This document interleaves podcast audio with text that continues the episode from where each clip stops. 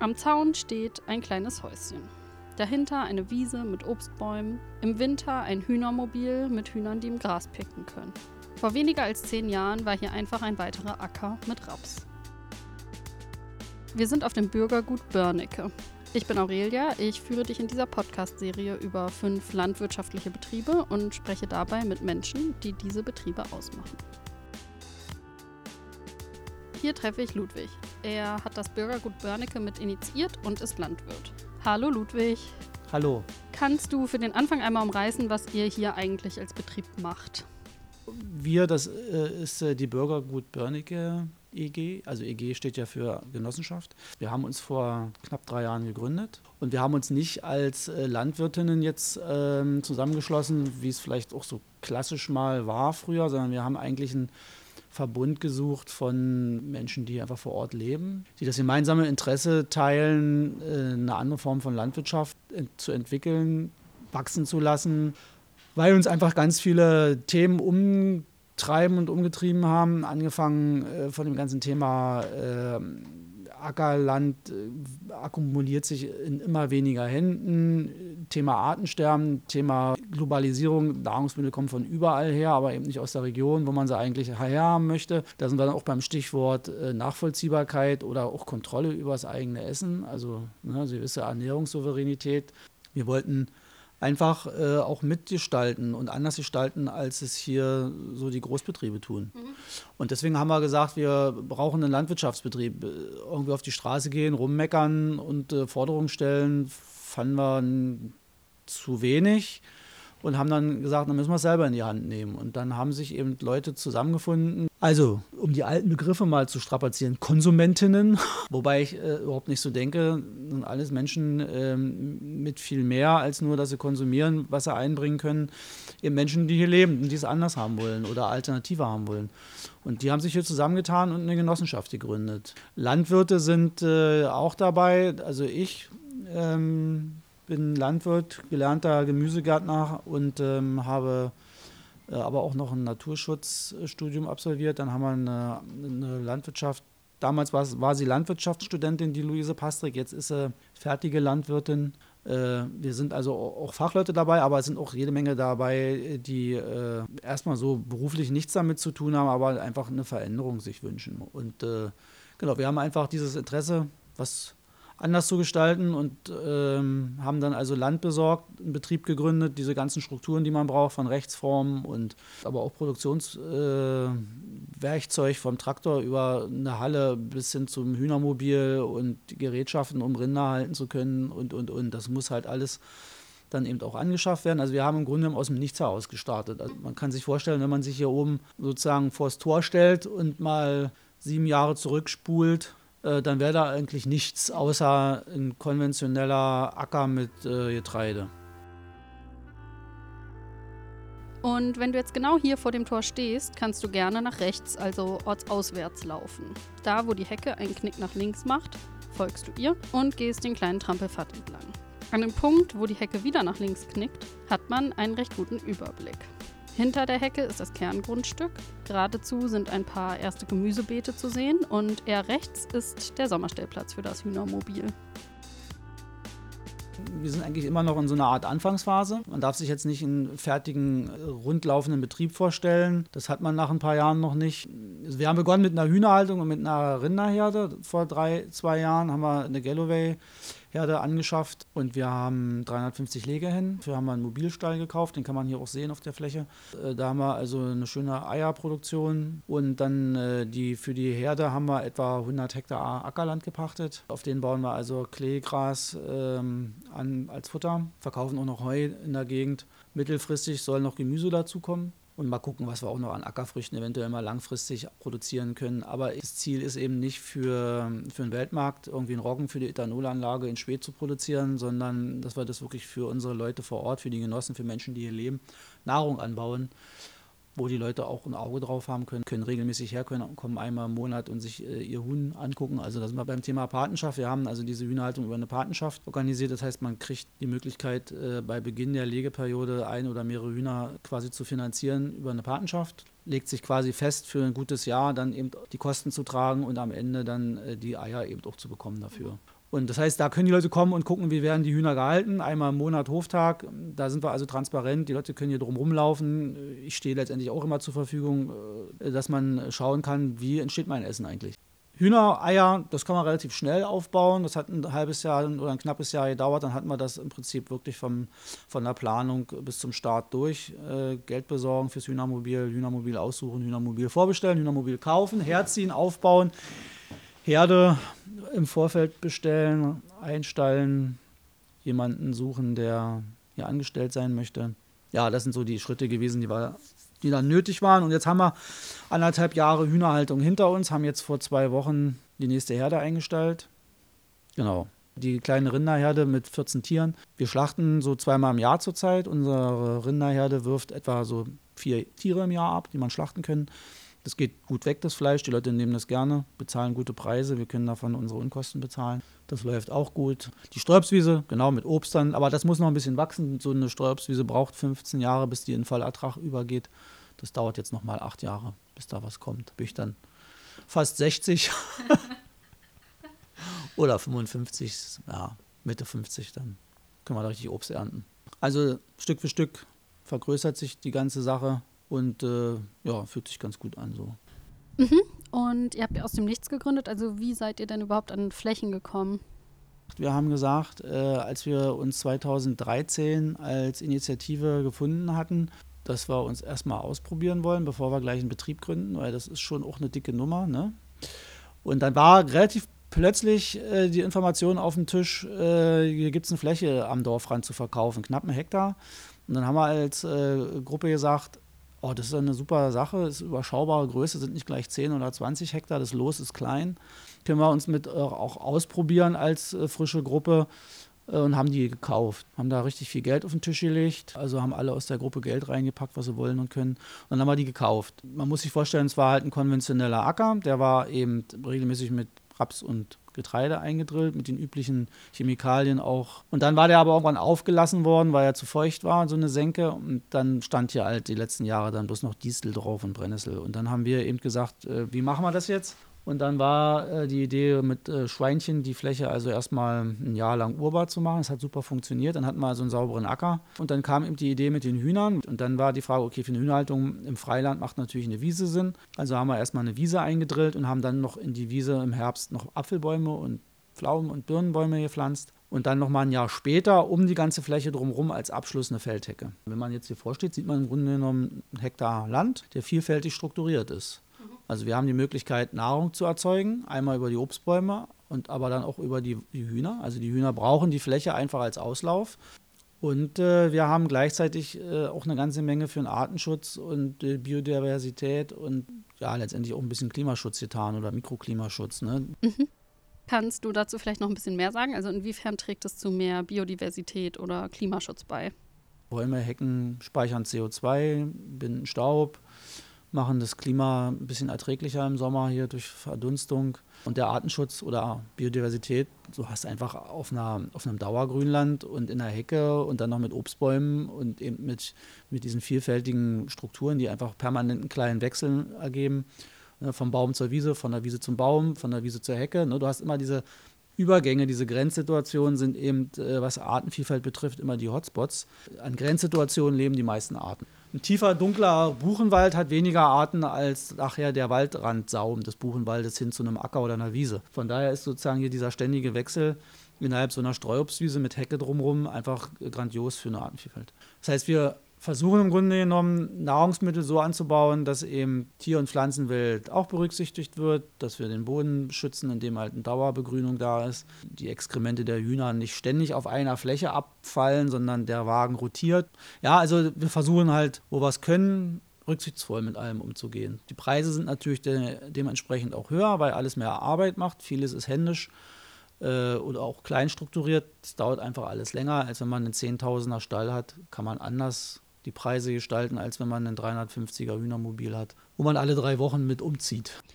Okay, und so wie ihr diese Fläche hier gestaltet habt, das wollt ihr eigentlich auch auf anderen Flächen machen. Was ist dabei denn eigentlich das Problem?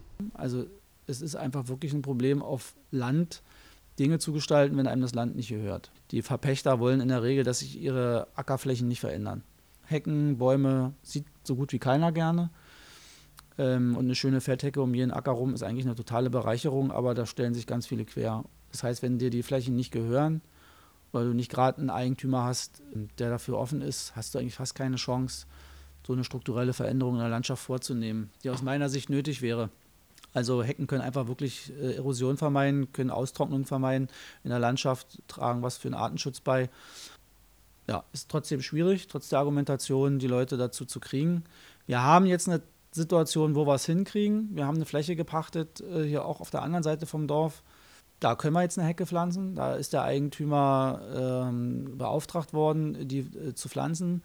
Von daher haben wir die Möglichkeit, das zu tun und machen das jetzt äh, Ende 2022. Wenn alles jetzt gut geht, kommt die Hecke.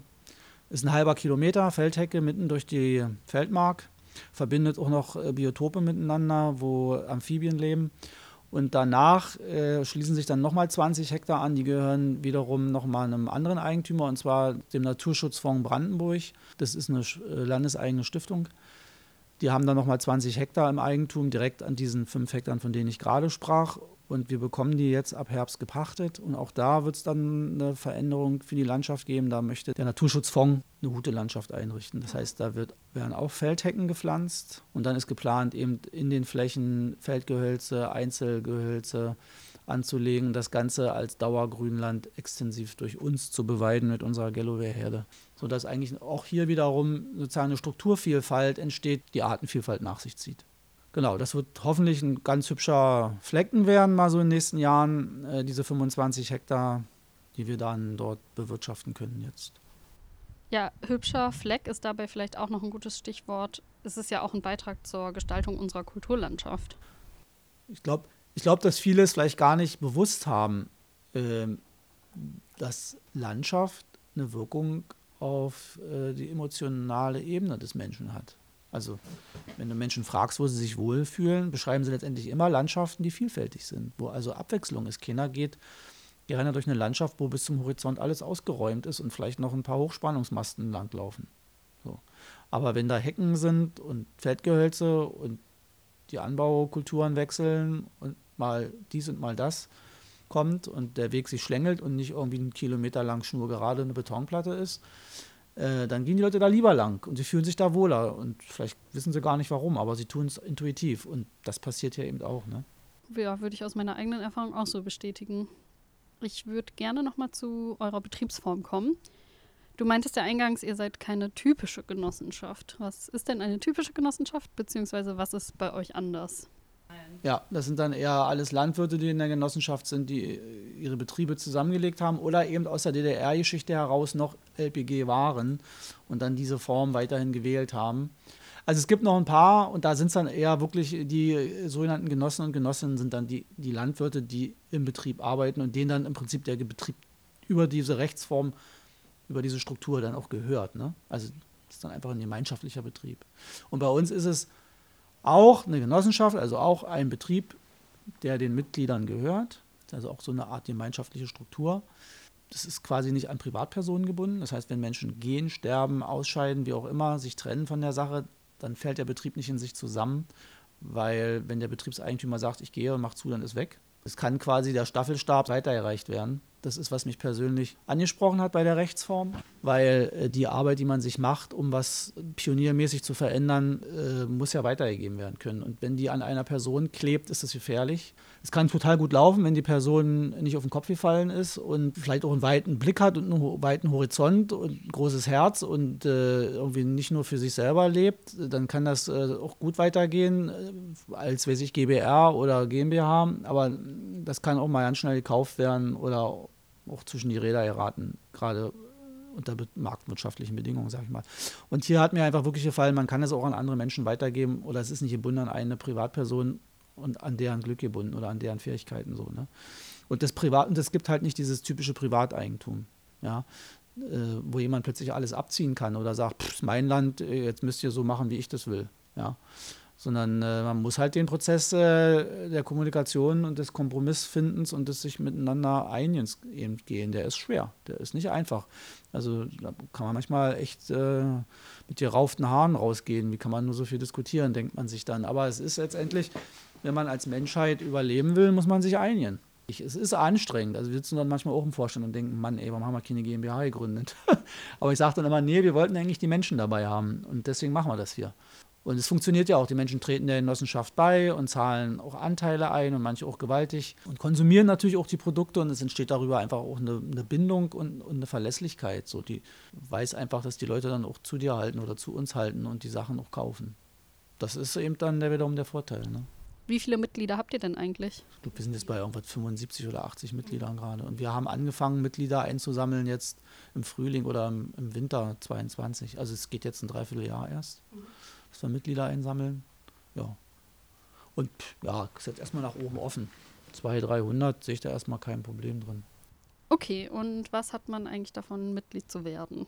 Naja, also wir haben, äh, wenn man auf unsere Homepage geht, www.bürgergutbörnicke.de, ähm, findet ihr die Satzung. Und äh, da drin sind sozusagen die äh, wichtigsten Punkte eigentlich festgezurrt, warum wir es machen und was das Ganze soll. Und da ist unter anderem ein ganz wichtiger Punkt, der mir auch immer am Herzen lag, eben den Zugang äh, zu Land für Menschen aus der äh, durchschnittlichen Bevölkerung zu ermöglichen. Also wer kann sich denn mal irgendwo einen Hektar kaufen? Also nicht bezahlbar, also ne, der, der Zugang ist ganz schwer. Ähm, jetzt werden vielleicht viele Landwirte sagen, boah, quatschen der für Mist, warum müssen die denn jetzt die Städter Zugang zu Land haben? Wir sind doch hier nicht im Mittelalter oder irgendwie so. Aber ich denke eben, dass das doch äh, mehr und mehr ein Thema werden könnte und den Voraussetzungen oder unter den Entwicklungen vielmehr, was wir jetzt hier erleben werden an Umbrüchen aufgrund von Energieproblemen, Eigentumsproblemen, Klimawandel, Artensterben, demografischen Wandel, äh, das ganze Thema wahnsinnige Mengen von Geld und Vermögen sind in so wenigen Händen, das kann nur schief gehen. Und deswegen äh, Ernährungssouveränität, Einfluss darauf, wo mein Essen herkommt, Mitspracherecht, Mitgestaltungsmöglichkeiten, Sachen selber in die Hand nehmen können, sich selber helfen können. Ich bin in der DDR groß geworden. Wir haben uns in vielen Punkten selber helfen müssen. Hab einen Strebergarten und bau dir Tomaten an. Du hast keine Tomaten zu kaufen gekriegt. Ich meine, du kriegst jetzt 30 Jahre lang alle Tomaten der Welt im Supermarkt, aber vorher war es nicht so. Wer sagt mir denn, dass das wieder die nächsten 30 Jahre so bleibt. Kann durchaus sein, dass in den nächsten 20 Jahren die Kinder mehr seine Tomaten irgendwoher geliefert bekommen. Also muss man selber Hand anlegen können. Was brauche ich dazu? Land. Ich brauche, um mir selber helfen zu können oder um in, in Gruppen oder in, in Gemeinschaften mir helfen zu können, selbst Verantwortung für mich und meine Mitmenschen übernehmen zu können, brauche ich Land. Ich kann das nicht digital machen. Ich kann mich nicht im virtuellen Raum treffen und mir da Gurken anbauen. Das machen meine Kinder in ihren Computerspielen, aber das ist nicht die Realität. Und deswegen Zugang zu Land für alle Menschen hier. Und letztendlich, äh, genau, guck in die Präambel, da steht drin, Zugang zu Land. Aber eben auch regionale Nahrungsmittel auch beziehen zu können. Dass wir sie eben anbauen. Dass wir darüber Kontrolle haben, was da drin ist und wie es angebaut wird. Dass wir festlegen können, wo kommt das Futter her und so weiter. Aber auch äh, gesellschaftspolitisch oder auch werteorientiert Fragen zu stellen, was ist eigentlich der Wert von Nahrungsmitteln oder Lebensmitteln. Das ist auch ein Thema, was man besprechen muss.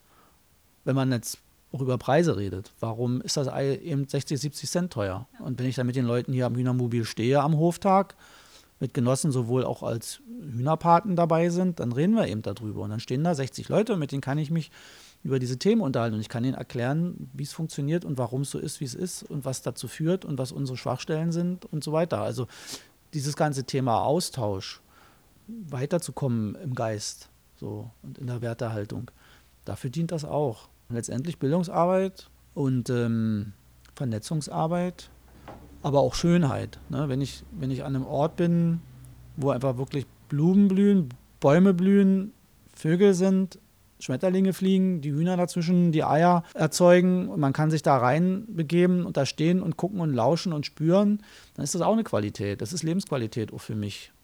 Ja, so. Für mich jedenfalls. Ja, wenn du so darüber sprichst, dann finde ich, also habe ich schon das Gefühl, dass du eine krasse Verbindung zur Natur hast. Weißt du, woher das kommt?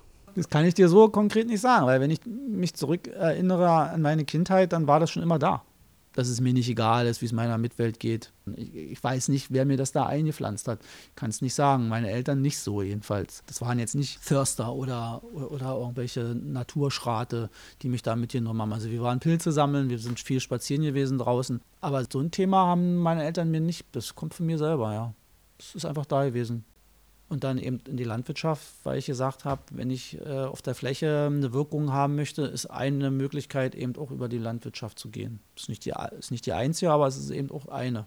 So, ich habe halt Flächen und dann kann ich eben schon überlegen, mache ich so oder mache ich so.